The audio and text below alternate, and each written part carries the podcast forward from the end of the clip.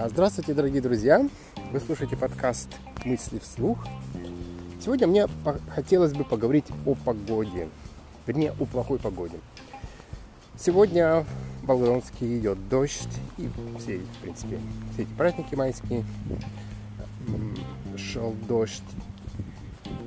И я заметил, что когда погода ненастная, когда нет много долго нет солнца, я склонен к тому, чтобы впадать в депрессию, чувствовать, что во мне нет огня, что жизнь не имеет смысла, что меня ничего не радует. И каждый раз, испытывая эти чувства, я, я автоматически думал, ну, что поделаешь, я зависим от природы, что я существо, так сказать, природное. Да, то есть, если у погоды плохая, у природы плохая погода, то почему мне веселиться, почему не радоваться? Но затем я подумал, что почему у меня ассоциация плохой погоды с каким-то злом, с чем-то плохим? Почему я наделяю природу какими-то своими человеческими качествами?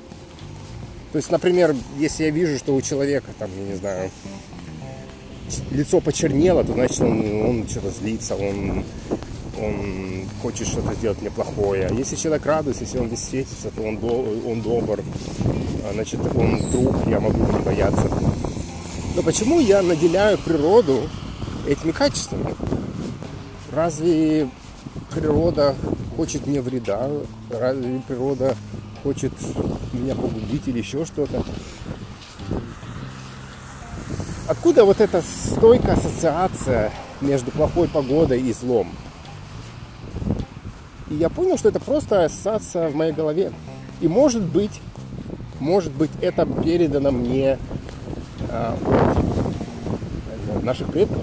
Потому что раньше, когда люди жили в пещерах, жили в лесах, конечно, непогода могла принести много вреда, она могла погубить жизнь. Если когда люди не могли, допустим, защищаться от холода, холод мог погубить их. Если были дожди, то они могли промокнуть, заболеть, не знаю.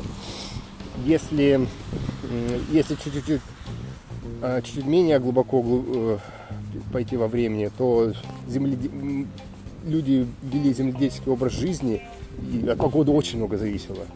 Хорошая погода, там много дождей, это благо. Там засуха, это, это не урожай, это смерть. То есть, может быть, это на уровне ген передалась мне вот это вот а, вот эта ассоциация, сопоставление между плохой погодой, чем-то злым, чем-то зловещим, чем-то недружественным. И я подумал, зачем мне нести эту, зачем мне ассоциировать да, плохую погоду со злом? Почему наделять природу чем-то, каким-то человеческим качеством?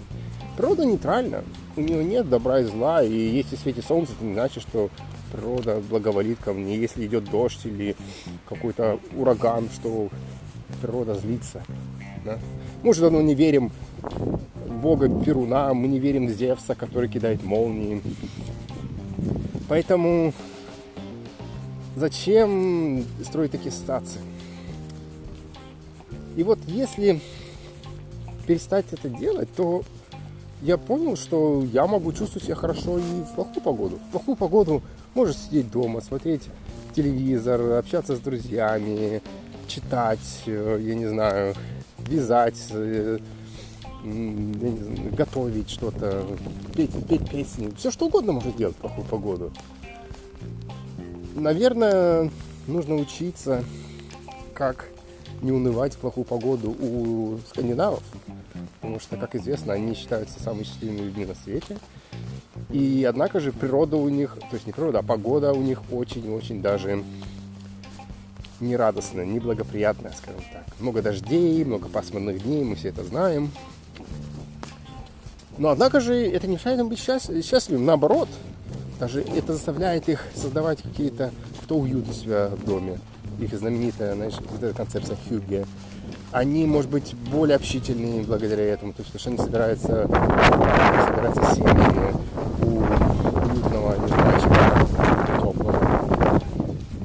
Поэтому да, погода это не показатель, и нельзя говорить, что вот плохая погода, у меня должно быть плохое настроение. Нет, почему? Можно, можно перестать зависеть от погоды, мне кажется.